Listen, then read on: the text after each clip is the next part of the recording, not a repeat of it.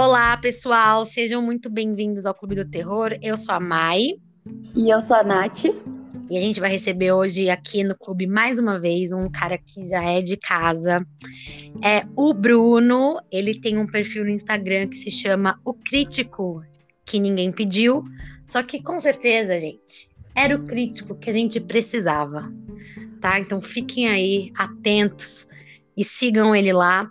Ele participou do episódio 7 com a gente, que era sobre o Jeffrey Dahmer, tá? Muito legal, se você não ouviu, corre lá para ouvir. Então, Bruno, para quem ainda não te conhece, se apresente, por favor. Oi, gente. Bom dia, boa noite, boa tarde, boa madrugada, né? Não sei que hora vocês estão ouvindo. É, eu tô muito feliz de estar aqui de volta. Eu adoro as meninas. Eu gosto muito de todo esse universo, né, do podcast, esse universo mais obscuro, uma coisa mais sombria, misteriosa, aquelas coisas que eram para preocupar a gente, mas que na real fascinam, né? É, meu nome é Bruno, como as meninas já falaram. Eu tenho esse perfil no Instagram chamado Crítico que Ninguém Pediu, é esse arroba mesmo. E lá eu falo sobre filmes, séries, livros e também sobre cultura pop. Então eu tô sempre indicando coisas, conversando com a galera, montando listas temáticas. Então é bem legal. Vamos lá dar uma conferidinha. Hoje, inclusive, ele já me indicou um livro, Uma Mulher no Escuro. Gente, já tô amando.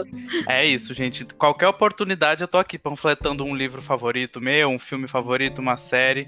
Vamos lá que a gente conversa, fica tudo amigo e troca figurinha. Ai, eu amo, gente. Eu tô adorando. E na verdade, esse seu perfil novo, ele é realmente novo, né? Porque você tinha começado é, com um outro perfil, com outro nome e eu queria entender como é que foi essa, né, como é que foi essa migração aí para esse novo perfil, o que, que aconteceu?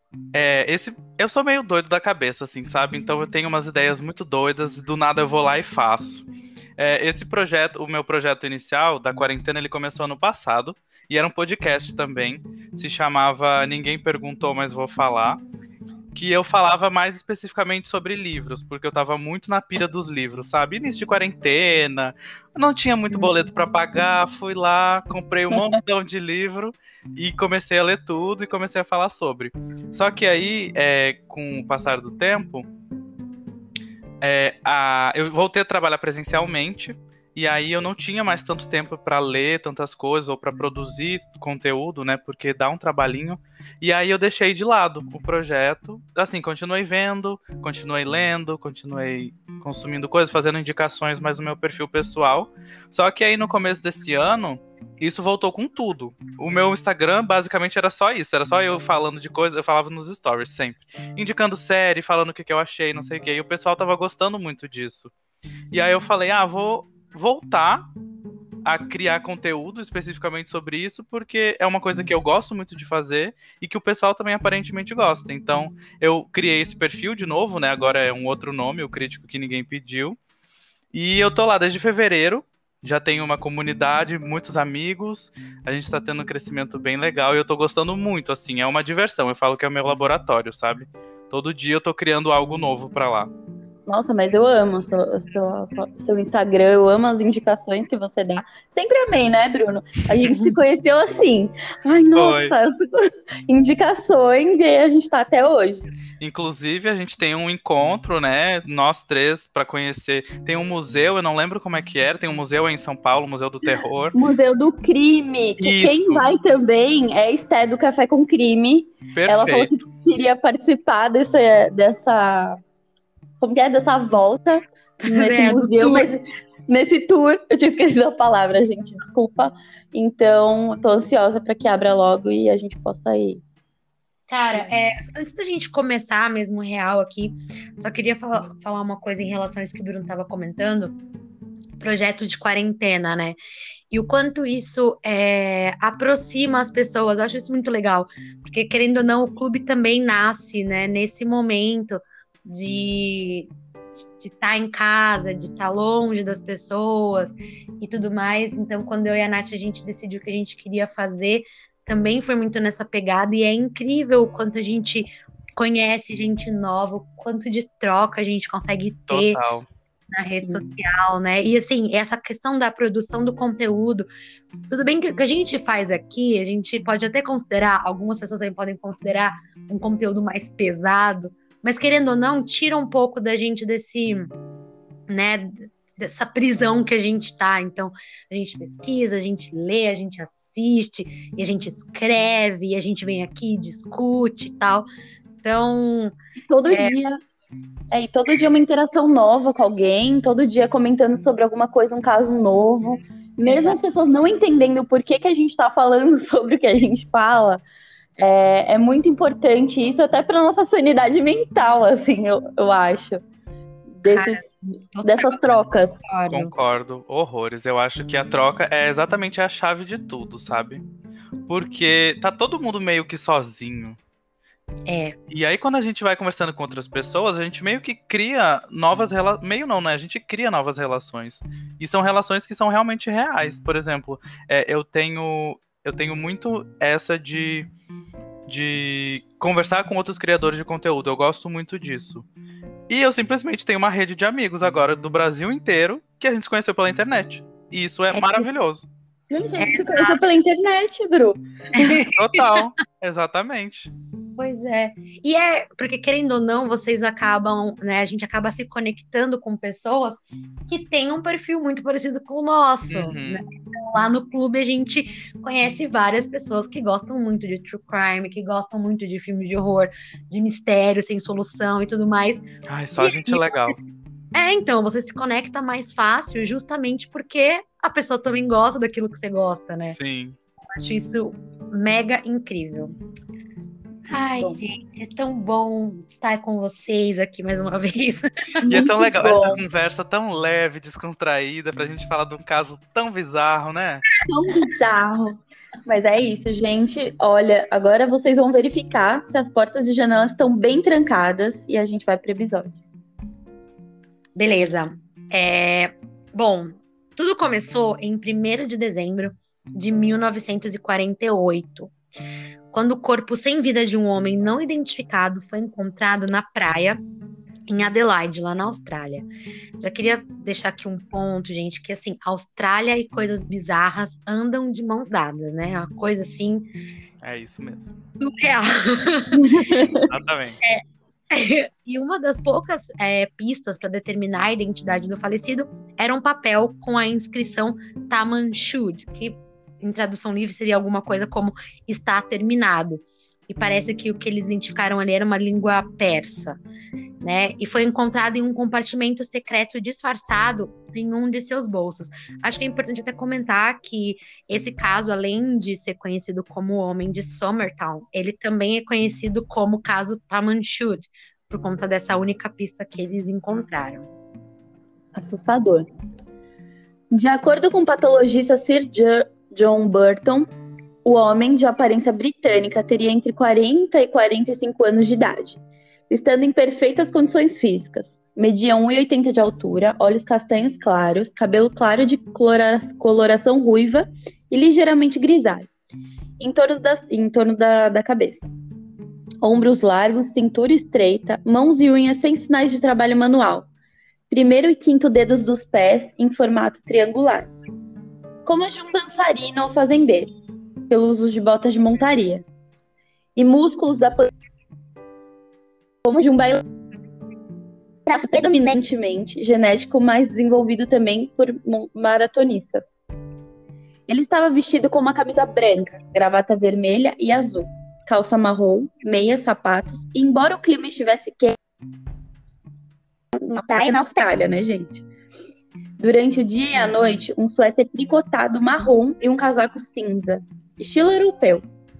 Nenhuma de suas peças de roupa traziam etiquetas, e ele também não usava chapéu, fato incomum em 1948, especialmente para alguém vestido, em, vestido, vestido um terno. Barbeado e sem marca de nascença ou cicatrizes, ele não portava documento de identidade, o que levou a polícia a acreditar inicialmente que seria um caso de suicídio. Sua arcada dentária não bateu com nenhum registro analisado. Quando os policiais chegaram ao local do crime, perceberam que o corpo não havia, não havia sido perturbado, que o braço esquerdo do homem estava em posição reta e o direito dobrado. Um cigarro não aceso estava atrás de sua orelha, enquanto outro fumado pela metade estava no colarinho direito do casaco, alinhado à sua bochecha. Uma busca em seus bolsos revelou um bilhete de ônibus de Adelaide para St. Leonard, em Claneyneug, um subúrbio da cidade, e um bilhete de segunda classe, e não utilizado do trem de Adelaide para o subúrbio de Highland Beach, e mais um pente americano de alumínio, um pacote pela metade de chicletes Juice Fruit, um pacote de cigarros LMA, LM Club, contendo cigarro, cigarritos Quincitas, uma marca diferente, e uma caixa de fósforos Brint e Mai. A parada do ônibus relacionado ao bilhete usado localizava-se 250 metros ao sul do lugar onde o corpo foi encontrado. Cara, assim, eu fico é... chocada com a riqueza de detalhes. Exatamente. Que a polícia teve que, né, que, que reunir, assim. Porque a gente sabe praticamente tudo do cara, do, do fio de cabelo grisalho até o dedo do pé. Sim, tipo, literalmente. Tipo... E o mais bizarro, né, já dando um spoiler até, que esse caso nunca foi selecionado, solucionado. É um caso que já está há mais de 70 anos e ele ainda uhum. continua aberto até os dias de hoje. Unsolved Mystery. Não, é total. Como Parece que a, que a gente tem tudo na mão e ao mesmo tempo também não tem nada. Tipo, e a gente fica criando coisas, né, para tentar entender o que aconteceu com ele, porque você vê a foto, assim que você procura no Google uma foto dele, é uma foto que parece que ele tá, tá olhando para o sol. Uhum. Não parece nem que ele tá morto. Gente, é, então, uma coisa que eu queria comentar dentro disso que a Nath estava falando que eu acho que são pontos importantes que também acho que talvez a gente comente um pouco mais para frente, é a questão das roupas sem etiqueta. Eu não sei vocês, cara, mas quando eu é, pesquisei, li, ouvi sobre o caso, eu achei isso muito bizarro. Muito. E assim, quando falaram a primeira vez, eu falei, tá, ok. Mas depois você para pra pensar, toda roupa tem etiqueta. O cara tava completamente vestido e nenhuma tinha. Então, uma das coisas que eles comentam é que não dava para saber exatamente da onde que ele era, porque não tinha como saber onde as roupas foram fabricadas, por exemplo. Exatamente. Isso é objetivo. É bizarro se você for parar pra pensar, gente. Gente, o trabalho de tirar as etiquetas não era mais fácil tirar a roupa dele e deixar ele tipo, lá sem roupa. São, Mano, um são pequenos detalhes que tornam, tipo, tudo muito bizarro. Como é que foi um suicídio se tem pequenos detalhes que são tipo assim, para não deixar nenhum tipo de vestígio. Exatamente. Tem isso, né? Exato. O cara tava lá, sei lá, sem nenhuma etiqueta, daí tava com as passagens compradas para outros lugares. É, sei lá, é muito estranho. O cara tava no meio do cigarro lá, tava lá fumando, de repente morreu. É. Sabe? Tipo um ataque cardíaco. É, Ou queriam, então. que for, queriam que pensassem que foi um ataque cardíaco. Só que pequenos detalhes nos levam a criar teorias. O Bruno vai falar disso mais pra frente, gente. Exatamente. Bora então, bora continuar. Agora eu vou falar um pouquinho sobre a autópsia do corpo. Apesar da revelação de que a última refeição do homem teria sido um pastel assado consumido três ou quatro horas antes da morte, testes e exames não conseguiram revelar qualquer substância estranha em seu organismo. O patologista Dr. Dwyer concluiu: Estou convencido de que a morte não foi natural. Suponho que o veneno utilizado pode ter sido um barbitúrico ou um hipnótico solúvel. Embora o envenenamento tenha permanecido como principal suspeita, chegou-se à conclusão de que o pastel não foi a fonte do veneno. Também é importante falar que não tem nenhuma confirmação de que ele realmente foi envenenado, porque não encontraram nada no sangue dele. Para além disso, o legista não pôde chegar a uma conclusão acerca da identidade do homem. A causa da sua morte, ou se a pessoa vista na praia de Somerton na noite de 30 de novembro era o mesmo homem, porque não surgiram testemunhas que tenham visto seu rosto enquanto ele ainda estava vivo.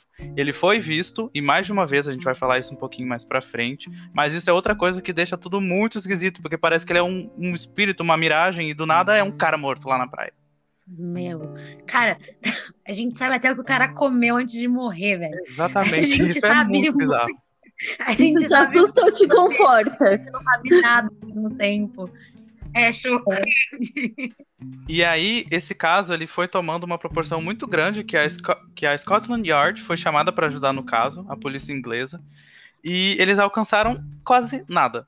Apesar da fotografia dele ter sido feita, dele serem tiradas as impressões digitais e disso circular o mundo todo, nunca se chegou a uma identificação positiva. Até hoje, ninguém sabe quem é esse homem. Devido a essa não identificação, o cadáver dele foi embalsamado no dia 10 de dezembro de 1948, um ano depois. Um ano, gente, ficou rodando esse negócio. E o primeiro registro da realização de tal é, esse foi o primeiro registro da realização de tal procedimento na história da polícia australiana. Sim. Não, é completamente surreal, cara. É surreal. É, assim, primeiro que se eu fosse esse médico legista, eu ia ficar muito frustrada comigo mesma, porque eu, eu ia rever todo, sabe, o meu diploma, porque o cara não conseguiu tirar nada dali, nada. E rodou Zero. o mundo todo. Exatamente, cara, zero conclusões, assim, é, é muito, olha, bizarro. Bom, é, testemunhas se apresentaram para declarar que na noite de 30 de novembro, como a gente estava comentando, avistaram um indivíduo de aparência similar parado no mesmo local, próximo à instituição Criplet Childers, nem é isso, é Children's Home, onde o corpo foi posteriormente encontrado. Um casal que o viu às sete da noite notou o homem esticando todo, deixando cair de forma frouxa. A pessoa que lembra disso realmente. É, outro casal que o viu entre sete e meia e oito da noite, horário em que os postes de iluminação ainda estavam acesos, afirmou não ter notado o homem se mexer durante todo o tempo que estivera em seu campo de visão embora tivessem a impressão de que sua posição possa ter mudado. Apesar de comentar entre si que o homem talvez estivesse morto por não reagir aos mosquitos que o rodeavam, o último casal pensou que ele poderia estar bêbado, né, ou sei lá, dormindo, e sendo assim decidiram não tomar qualquer atitude a seu respeito. E aqui é muito engraçado, né, porque a gente está falando de 70 anos atrás e realmente as pessoas reparavam umas nas outras, né, porque hoje em dia nossa. A gente não repara em nada na é. rua, não, hoje, se for parar pra dia, pensar. Eu saí do meu trabalho hoje, mexendo no celular, eu nem vi a moça que tava esperando o elevador comigo. Tipo, ela falou, e aí, boa noite, né? Eu falei, ai, boa noite. Ela falou, ah, eu sei, vida ocupada, né? Eu falei, é, ocupada. Tipo, você vê. As pessoas não olham mais umas para as outras. Estão tão naquele mundo ali, resolvendo coisas que Falta uma, de celular, né, gente? Uma outra coisa que eu também estava pensando agora, enquanto você estava falando isso, Mai, é que o dia funcionava de forma diferente lá. Porque aqui, pelo que a gente consegue entender, sete horas da noite era super tarde já. Tipo, sei lá, nove horas eles desligavam os postes das ruas, sabe? Porque o pessoal acordava super cedo. Então, a gente tá falando de uma outra realidade, né? Porque além de ser outro país, um país que a gente não tem tanta informação, apesar dele não ser, nem ser tão diferente assim.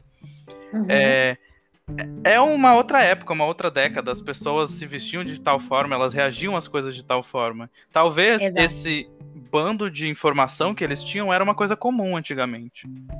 Porque é, aí, hoje em dia, a gente atualizou, e agora a gente não sabe mais quanto, qual é o formato dos dedos dos pés da pessoa, mas a gente sabe qual é o pix da pessoa. Então, é uma coisa meio doida, é. sabe? Se a gente for Exato. comparar.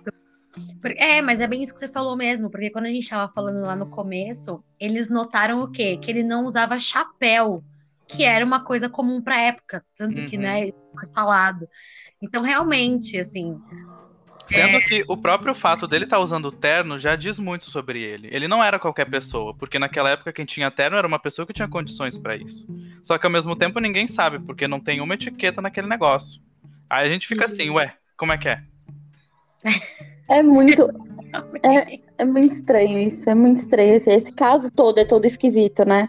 Muito. Esse homem encontrado tão vestido tão bem, assim, no meio de uma praia, no calor que Bom, imagino que a noite também seja calor lá. E de terno e. Nossa, não, não consigo entender. Tô aqui pensando em teoria, gente. Bom, mas aí então, é, o corpo foi descoberto na manhã seguinte, né? E estava na mesma posição que as testemunhas tinham observado na noite anterior. E aí, cara, é, mais de um ano depois, em 1949, duas pessoas identificaram o cadáver como sendo o ex-lenhador Robert Walsh, de 63 anos. No entanto, a possibilidade de logo foi descartada quando uma delas voltou atrás e disse que o corpo não tinha uma cicatriz em particular que o Walsh tinha. Como a gente mencionou, esse cara que foi encontrado lá, ele não tinha nenhuma marca de nascença, nenhuma cicatriz, nada. Né? Além disso, a idade não batia com a determinada pelos patologistas. Poucos dias depois, funcionários da estação ferroviária de Adelaide encontraram uma mala marrom no guarda-volumes da estação. Ela estava lá desde as 11 da manhã do dia 30 de novembro de 1948. Dentro dela, roupas com o nome T. Kane gravada foram encontradas. A polícia procurou por pessoas desaparecidas com esse nome e um homem chegou a ser identificado, mas os familiares não reconheceram quando viram o, o cadáver de Somerton. No final, apenas um item da mala pôde ser usado como prova: um casaco com costuras e bordados particulares. Ele indicava que o dono só poderia tê-lo adquirido nos Estados Unidos. E isso também acho bizarro, porque eles identificaram, tipo, essa máquina de costura só existe na América. Eu achei isso genial, mas Cara, não, não por causa desse detalhe, sim. mas por causa da época. Como é que eles descobriram é, isso na época? Gente, nem, não tinha WhatsApp. Quem foi que falou? Gente, coisa, tem um monte de coisa que é tão defasada, né? E, e outras que eles sabem, mano, detalhes muito importantes que só saberiam mais pra frente, assim, é bizarro isso. E uma coisa que também não faz muito sentido para mim é essa mala no guarda-volumes. Porque ela tava lá desde o dia 30 de novembro e o caso aconteceu no dia 10, minto, no dia 10 de dezembro. Ou foi no mesmo dia e eu me confundi? Não, pera, vamos lá, vamos rever as datas aqui. Então, pera. A gente. É, não, foi dia 1 de dezembro, tô vendo aqui. Isso, isso mesmo. Então, dia 30 de novembro já desde as 11 da manhã do dia 30 já estava lá. A mala já estava lá. Por que, que ele não já. pegou essa mala? Se era dele ou não, né? Porque essa mala não tinha dono. Por isso que ela ficou lá. Gente. É, exato. A gente não tem como saber, né? Porque, tipo assim, pode ser, na verdade, a mala de uma outra pessoa que. Meu Deus, mais uma teoria.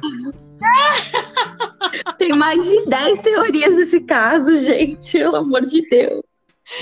Mas é, gente, não se tinha, assim, eu não vejo, pelo menos, eu nunca me lembro agora, nada que realmente conectasse é, essa mala com esse cara. Não sei, talvez eu esteja enganada. Não, não, a única coisa que conecta é que ninguém sabe quem são os dois. De quem era a mala e quem era o homem na praia.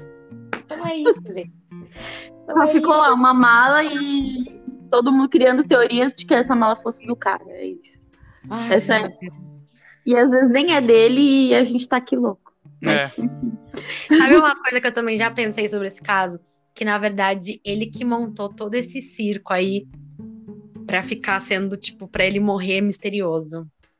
Nossa. Cara, eu não sei porque ninguém conhece ele, sabe? Ninguém sabia quem era esse homem até hoje.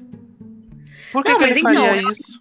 Queria ser realmente um grande mistério, assim, entendeu? Para ficar para posteridade, assim. Gente. Eu, e essa, eu já tive essa teoria, que ele montou, sabe, tipo, La Casa de Papel, assim, uma coisa bem mirabolante, um plano infalível do Cebolinha, que, tipo assim, eu vou ser lembrado, mesmo que não saibam quem eu sou, vão falar de mim pra sempre, sabe? O cara falou, eu vou morrer para que eu fique, para que saibam de mim. É tipo isso, é isso que eu já É muita, é muita coragem, né, gente? Aff. Olha, Registros ferroviários indicaram que o homem veio de um trem noturno que teria partido de Melbourne, Sydney ou Port Augusta.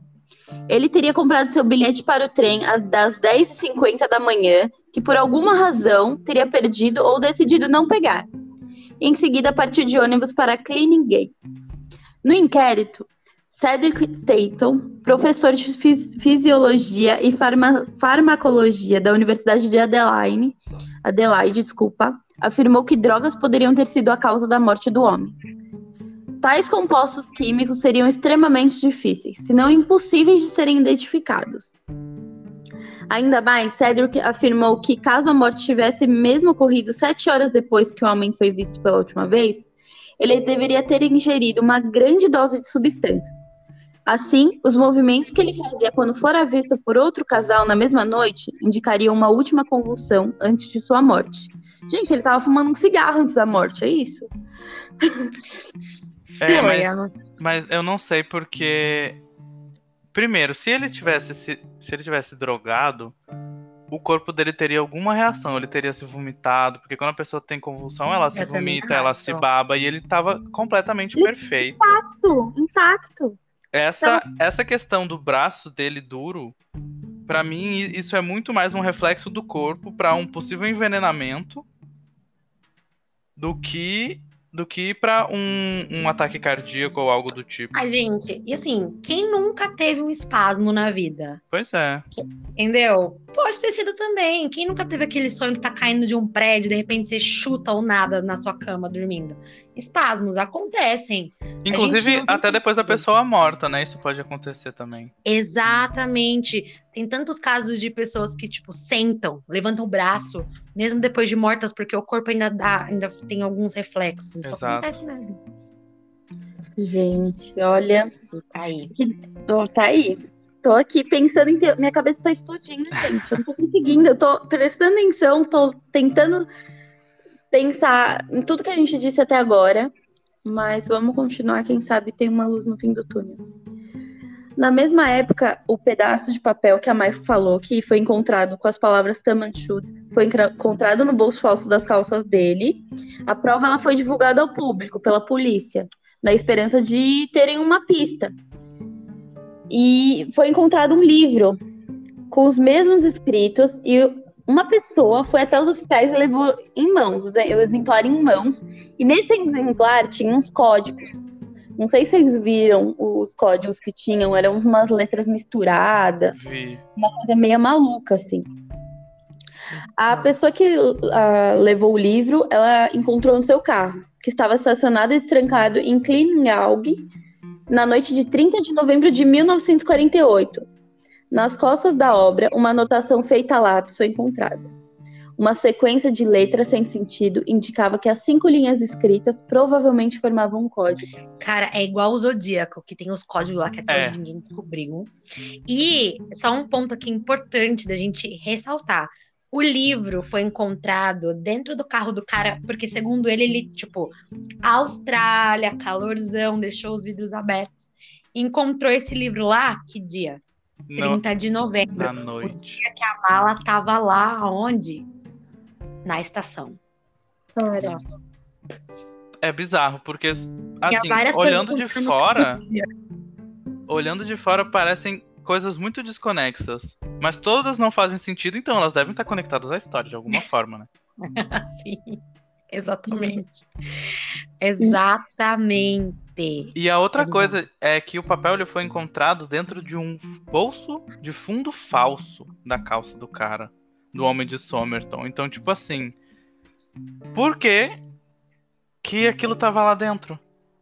Eu vi que um dos bolsos dele foi costurado com uma linha laranja. Só um bolso específico. Também vi isso, eu lembrei agora que tu falou. É verdade. Gente, isso não. Bizarro. Não, o pessoal, tipo, o mestre, a polícia mataria, né? Porque, assim, é, tiveram. Mas, mas, foram, mas foram contratados, foram dois alfaiates, um americano e um inglês. Eles participaram do caso. Quando eles descobriram que o, que o casaco era americano, eles contrataram, porque aparentemente era um casaco muito chique, sabe? Naquela época não era todo mundo que tinha dinheiro para comprar, então ele meio que tinha um público seleto e uma lista de compradores. Só que não encontrou. E a mesma coisa aconteceu com o terno dele também. Ah, é, Gente, teve nessa, todo mundo envolvido nesse negócio. Porque, na verdade, né, era uma época em que se fazia muita roupa sob medida, né? Uhum. Eu sobre isso também. Que parece que para esse casaco em específico, ou era o terno, não me lembro agora, mas um dos dois, é, a pessoa tinha que estar fisicamente no local para poder. Então, tipo, ele teria que ter estado nos Estados Unidos para poder experimentar a roupa e falar, ah, beleza, tá cabendo bonitinho, o caimento tá ótimo, vou levar. Sim. Né? Não era uma coisa tipo assim, ah, eu vou aqui na AliExpress. Gente, não tinha, não tinha não nem tinha. computador, as pessoas não tinham nem sabendo o que era internet. Não dava nem tinha... para comprar online. Exatamente, não tinha Shine, não. ai, ai, gente, meu pai, eh, meu pai nasceu no dia 30 de novembro, gente. Ai, meu Deus. Juro pra vocês, eu tô pensando nisso agora. Ai, meu pai. Do... Bru, eu quero te perguntar uma coisa. Por que esse caso em específico? Pra deixar a nossa cabeça doida? Exatamente. Toda vez. Eu já ouvi esse, esse caso, eu acho que eu descobri ele em 2019. E desde 2019 eu me lembro aleatoriamente dele. E eu fico assim, gente, o que, que aconteceu com essa merda? Por que que hoje. Gente, já se passaram 70 anos. E o caso continua aberto, né? Ele não foi fechado, ele não foi dado como concluído, o caso continua aberto. E até hoje ninguém tem ideia de quem é ele. E também as teorias são muito doidas, eu vou falar delas mais pra frente. Eu amo essa parte de teoria. Essa é a única coisa boa de casos, boa entre muitas aspas, né? De casos não solucionados, são as teorias que surgem, porque tem coisa que faz muito sentido e tem coisa que é completamente viajado. Eu também acho teorias incríveis. E assim, quando eu vi esse episódio lá na nossa lista de episódios, eu falei, gente, que caso é esse? Eu nunca tinha ouvido falar Sério? desse caso. Eu nunca, nunca tinha ouvido falar também, gente. Eu achei, tipo. Cara, quem é esse? Quem é esse? E agora estou aqui o quê? Acordo e durmo pensando o que aconteceu com esse homem. Exatamente. Nossa, teve uma época que eu revirei a internet. Eu lia nos, eu ia nos fóruns gringos ver o que o pessoal teorizava e tal. E, tipo, tinha coisa que parecia fazer sentido e tinha coisa que não tinha nada a ver. Eu li uma vez uma teoria que era de aliens, que ele foi um experimento e que ele ah, ficou lá porque, ah, na verdade... Ama esses, essas teorias. Ah, é? Por favor! que seja verdade. É, aí, que esses códigos doidos eram, na verdade, a língua deles, e que ele ficou com o braço duro porque eles tentaram implantar algo nele, só que não deu certo, por isso que ele morreu. E aí não conseguiram identificar a causa da morte porque não era uma coisa da Terra. É bem doido. Ah, cara, que medo. Olha ali. Olha. É. Gente, vocês acham que foi ataque cardíaco mesmo? O que, que vocês mesmo. acham que aconteceu? Eu não tenho. Assim, para mim é muito claro que não foi um suicídio, que foi assassinato. E justamente pelo aquele ponto que a Mai trouxe lá no início, estamos falando de Austrália. A Austrália é a região que tem a fauna mais perigosa do mundo, que tem muita coisa venenosa e tal. Então ele pode facilmente ter sido é, envenenado por um animal. Talvez, não, assim, não sei Nossa. se. Eu não acho que foi é, um acidente, eu acho que foi intencional. Só que eu acho que a arma do crime pode ter sido um veneno. Lá, de uma cobra, de um sapo, ou talvez de uma aranha, sabe? Existe a possibilidade de ser um acidente. E se achassem. Mas e se achassem, tipo, o veneno de alguns bichos, também não, não colocariam a culpa em ninguém. Poderiam ter. Olha minha cabeça, poderiam ter extraído de algum bicho o veneno, aplicado nele. E se a polícia descobrisse, ninguém não ia desconfiar de ninguém, porque é um bicho, tá na Austrália, não. que nem você então, falou. Então, e mais pra frente tem mais aquele pequeno detalhe da seringa, né? Que eu só. Não vamos entrar muito nele, que mais pra frente a gente vai falar. Tem uma seringa nessa história. Ah, então calma, porque eu não tô sabendo, não tô lembrando. Calma, vamos lá. Vamos, vamos por partes. Então, depois do inquérito, foi feito um molde, gente. Isso eu acho bizarríssimo, porque foi feito um molde de gesso lá da cabeça do, dos ombros desse homem. É uma coisa bizarra colaram lá, deixaram um pouco de pelo do homem para depois, se precisasse fazer um, sei lá, um DNA, um E tem foto disso na internet, viu? Para quem é doido. Eu, eu, sou doido, eu procuro eu sou doida. Eu pesquisei. Não, é muito ridículo, cara. É um bagulho muito ridículo, assim, é. mas tudo bem. É, os serviços fúnebres foram conduzidos pelo Exército da Salvação e a The South Australian Grandstand Bookmakers Association. Meu Deus! É, aqui gastei todo o meu inglês. Arcou com as despesas para evitar que o homem fosse enterrado como indigente. É, anos depois do enterro, flores começaram a ser depositadas sobre o túmulo. Isso aqui também achei mega bizarro. É, vi teorias dizendo que ai, é alguém que conhecia, mas a gente sabe que tem gente que é doida mesmo. Ah, é. tem gente que passeia no gente... cemitério só pra passear à noite. Mas... É, tem gente que casa com serial killer, assim. enfim, gente. Eu acho que também não sei se realmente era alguém que conhecia, mas enfim. A polícia questionou uma mulher vista deixando o cemitério, mas ela negou que soubesse qualquer coisa sobre o homem. Não podia nem mais ir no cemitério em paz, que aí, ó, já achava que era desse cara. Sim. Na mesma época, é, uma recepcionista. Ah, e essa parte, gente, é muito importante, porque assim, eu fiquei mega confusa com essa história dessa recepcionista. Tenho essa moça que ela era recepcionista no Straightmore Hotel, que ficava em frente à estação ferroviária lá de Adelaide.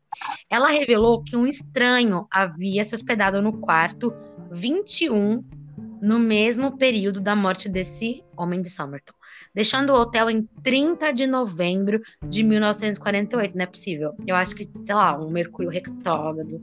Alguma coisa estava acontecendo nesse dia, gente. A gente precisa pesquisar nos astros. Gente, é aniversário do meu pai. Eu, mais, amiga, mas é 1948. A gente precisa entender a posição das, das estrelas nesse, nesse dia. Ai, Porque, meu Deus. Gente, tudo aconteceu nesse dia. É, enfim, mas ela relembrou que as faxineiras encontraram no quarto uma caixa médica preta e uma seringa hipodérmica. Uma seringa, gente. Tem noção? Mas assim, também a gente não sabe quem é o cara. Porque era um cara misterioso, a mulher não sabia falar se era o mesmo cara. Mas, Mas então pode ser outro homem. homem misterioso.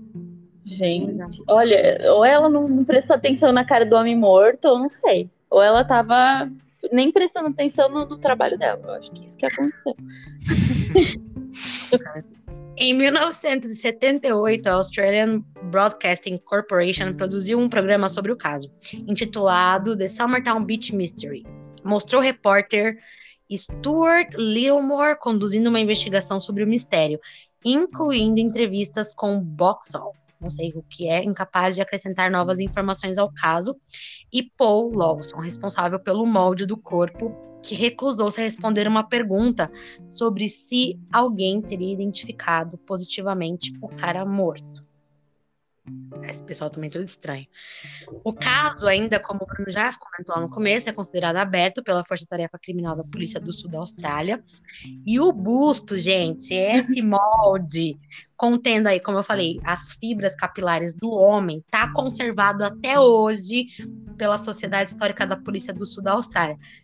Tem noção? 70 anos que esse busto tá lá. Nojo. Pelo desse homem. É o Ai, Capitão sim. América. Ele existe. Tá diferente. Nossa senhora! Tentativas posteriores de, de, identificar corretamente o corpo foram atrapalhadas pelo fato de o formadeudo utilizado no embalsamento ter destruído grande parte do DNA, além do desaparecimento de evidências chave como a mala marrom. Como assim, gente?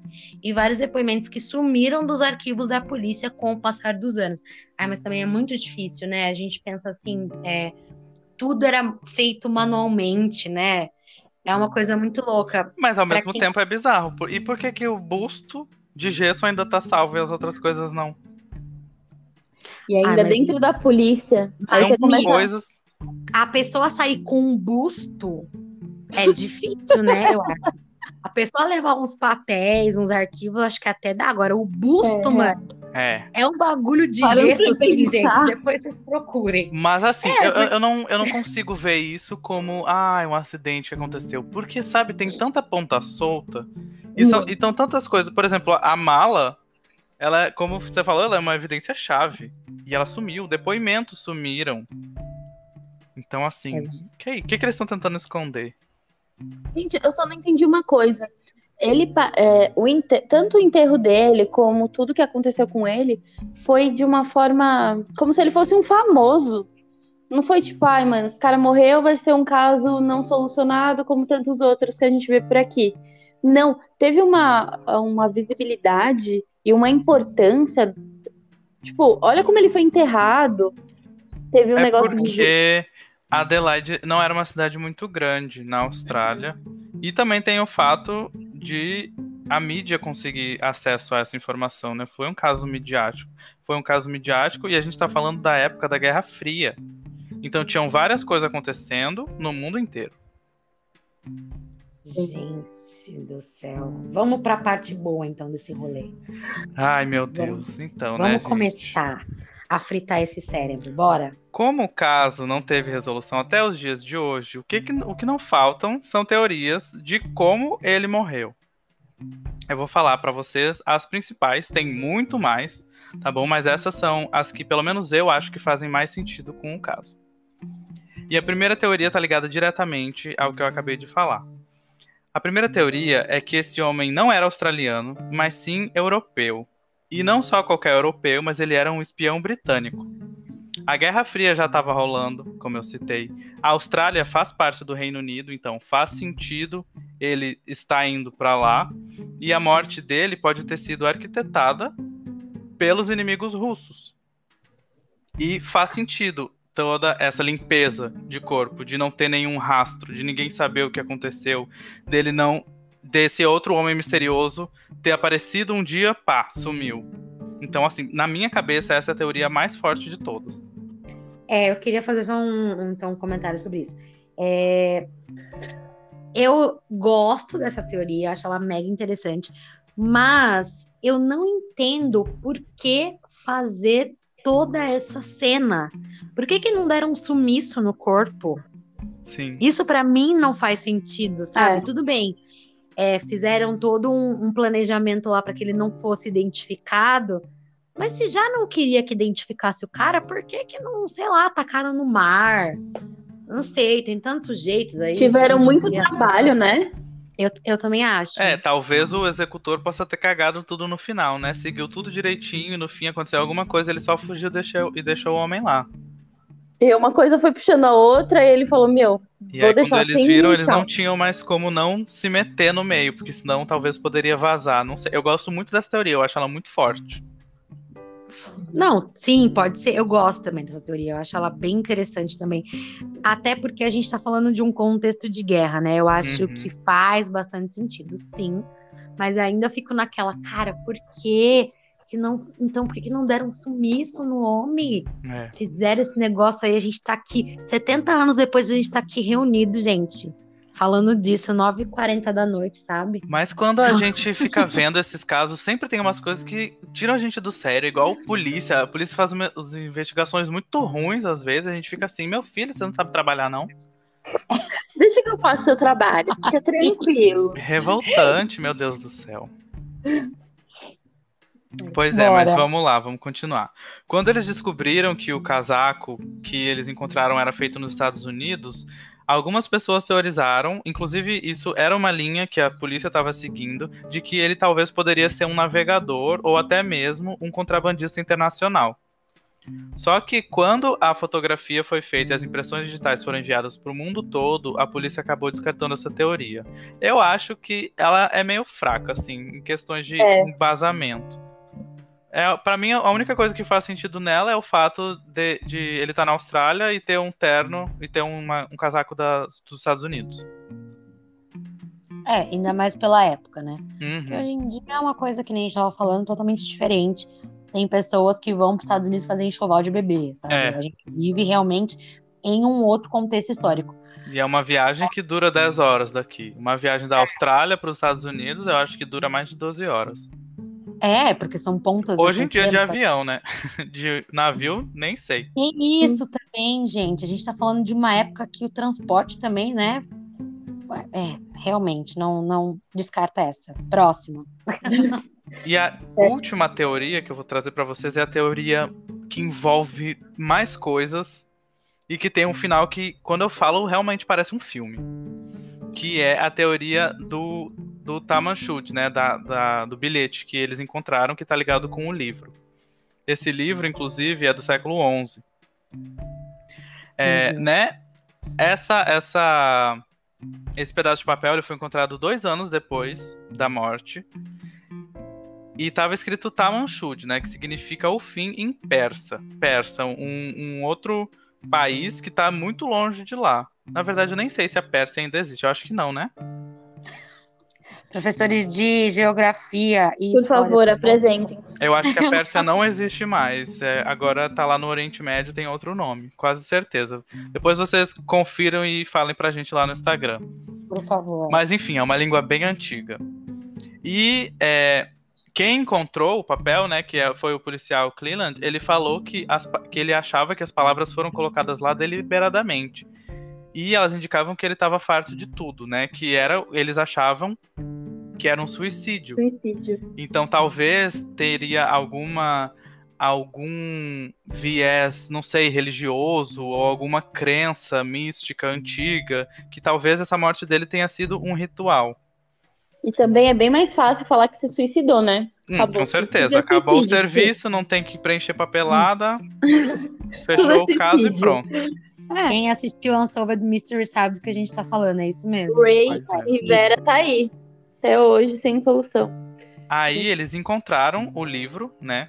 Que o homem que encontrou no carro levou, e eles descobriram que essas são as palavras finais de um poema iraniano do século XI.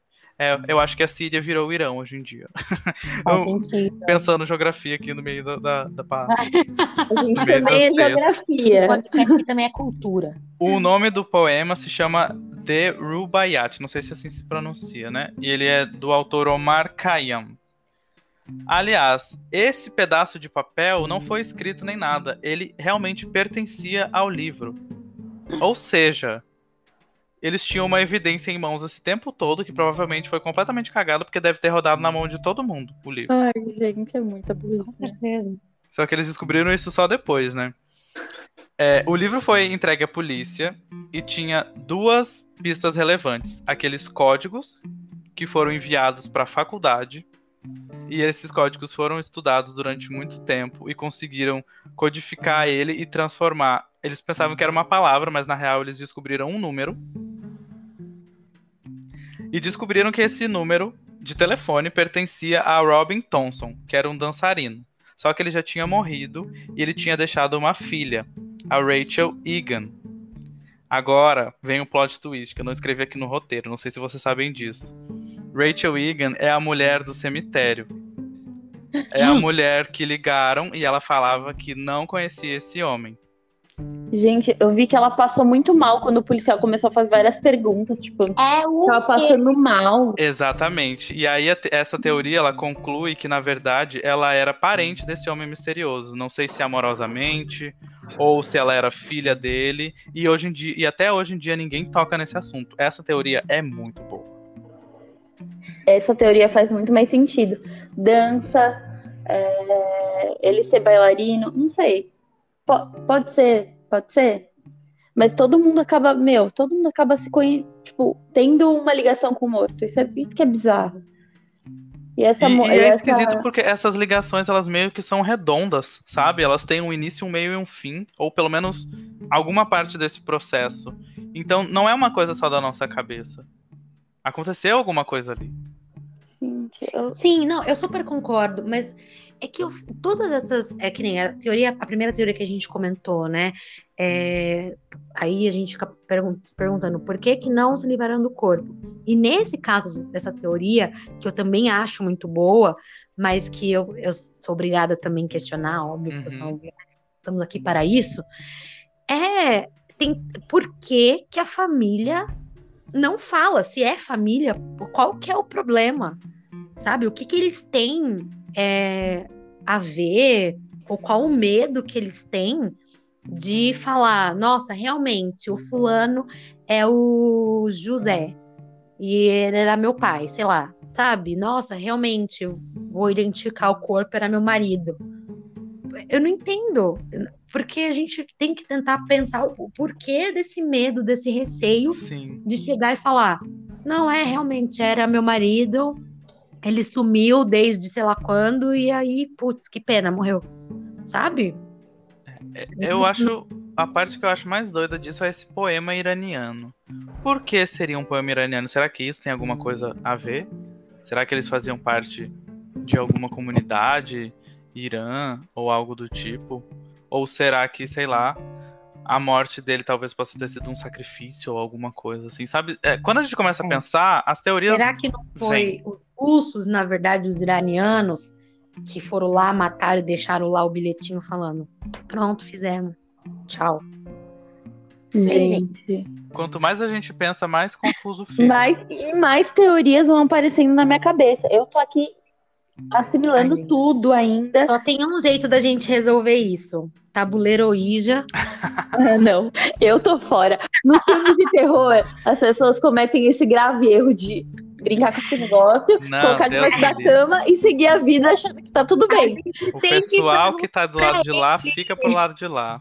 É, eu não quero. Amigo, se onde você estiver, que Deus o tenha, a gente vai tentar pensar em uma teoria boa aqui E a gente espera que as pessoas também nos ajudem. E sobre isso, trazendo uma notícia fresquíssima que eu estava pesquisando hoje mais cedo, em maio desse ano, no mês passado, o corpo dele foi exumado e eles estão rodando novas pesquisas com a nossa tecnologia de hoje em dia.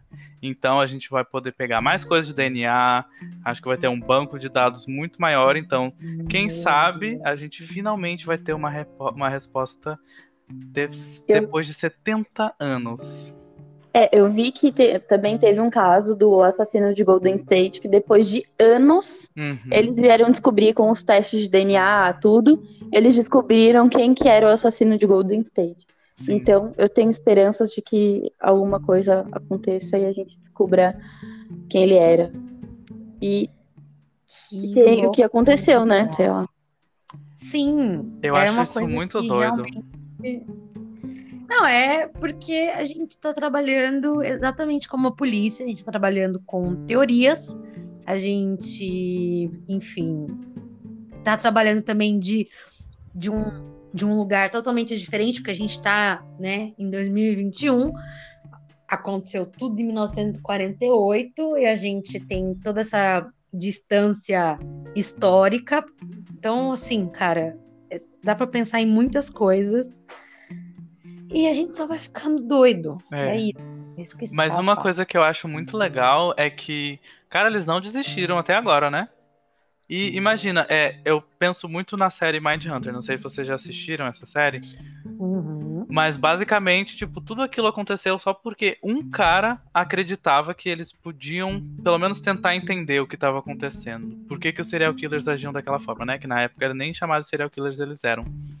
Então, imagina se essa essa investigação tá ativa até hoje, porque tem um cara que tá lá desde o começo que tá batendo a mão, falando, não, a gente vai resolver isso, isso vai chegar num lugar em alguma hora. Eu acho isso muito doido.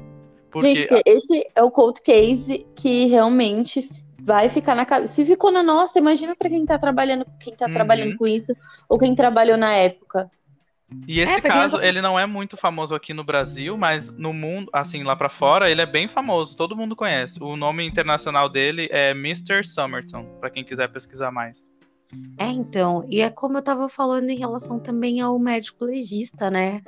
É, da frustração que deve ter sido na época, Nossa. você não encontrar nada, você uhum. trabalhar ali com, a, com o que você tem e você não conseguir chegar numa resposta, você não conseguir falar quem é, é como morreu, sabe? É, então, sim, eu entendo as pessoas quererem ainda trabalhar nesse caso, porque deve ter sido extremamente frustrante você ficar rodando em círculos ali, com pouquíssimas informações, como a gente falou. Casos tão, é, coisas tão desconexas estavam acontecendo ao mesmo tempo, a gente sem ter certeza se tinham alguma relação ou não. E loucura, né, gente? Loucura. Eu não sei se eu aguentaria, não. pois é. Pois é, por isso que existe, tá vendo? Por isso que aconteceu tudo que aconteceu em Mind Hunter, por exemplo, por, por conta disso, porque é questionar o que tá, o que tá rolando e tentar sair com uma solução. Acho que é basicamente isso. Sim. Cara, eu amei muito, queria agradecer muitíssimo, Bruno, você, assim, sempre abrilhantando aqui o nosso podcast com a sua presença. Que isso, gente. É... Vocês são maravilhosas. Nossa, você é incrível, Bru, você é incrível, você trouxe esse tema. Eu não consigo tirar isso da cabeça. Eu tô, enquanto vocês falam, eu tô pensando. Desculpa. É, você é incrível sonhando com esse homem. e eu tô pensando em coisas, em datas, em ligações. Enquanto vocês estão falando, eu tô pensando nisso. E eu tô em silêncio pensando nisso. Isso é bizarro. Nunca tinha acontecido em nenhum dos casos que a gente já falou. É muito estranho isso. Que agora eu vou desligar e vou ter que ficar pensando nisso. eu converso com as minhas gatas, gente, mas vocês estão entendendo? Ai, meu Deus, eu faço é. a mesma coisa. É, então, para quem está escutando a gente, não deixem de comentar lá no Instagram o que, que, vocês acharam, quais são as teorias que vocês acham que faz mais sentido, ou se tem alguma outra que vocês já ouviram, também pode trazer para a gente poder discutir. É, muito obrigada para quem ouviu a gente até aqui, Bruno. Volte Bruno. sempre. Gente, eu já falei como eu adoro vocês e como eu adoro esse podcast e esse universo todo. Eu agradeço muito o convite e agradeço também quem está ouvindo a gente aqui até agora, fritando os miolos junto com a gente. E tamo junto, a porta está sempre aberta. Muito, muito obrigada, Bru, mesmo. Eu Obrigado adoro tudo que você fala, seus conteúdos. É, sou babau mesmo, gosto mesmo do Bruno. E é isso, gente. Obrigada pela participação. Um beijo, até o próximo episódio. Até o próximo.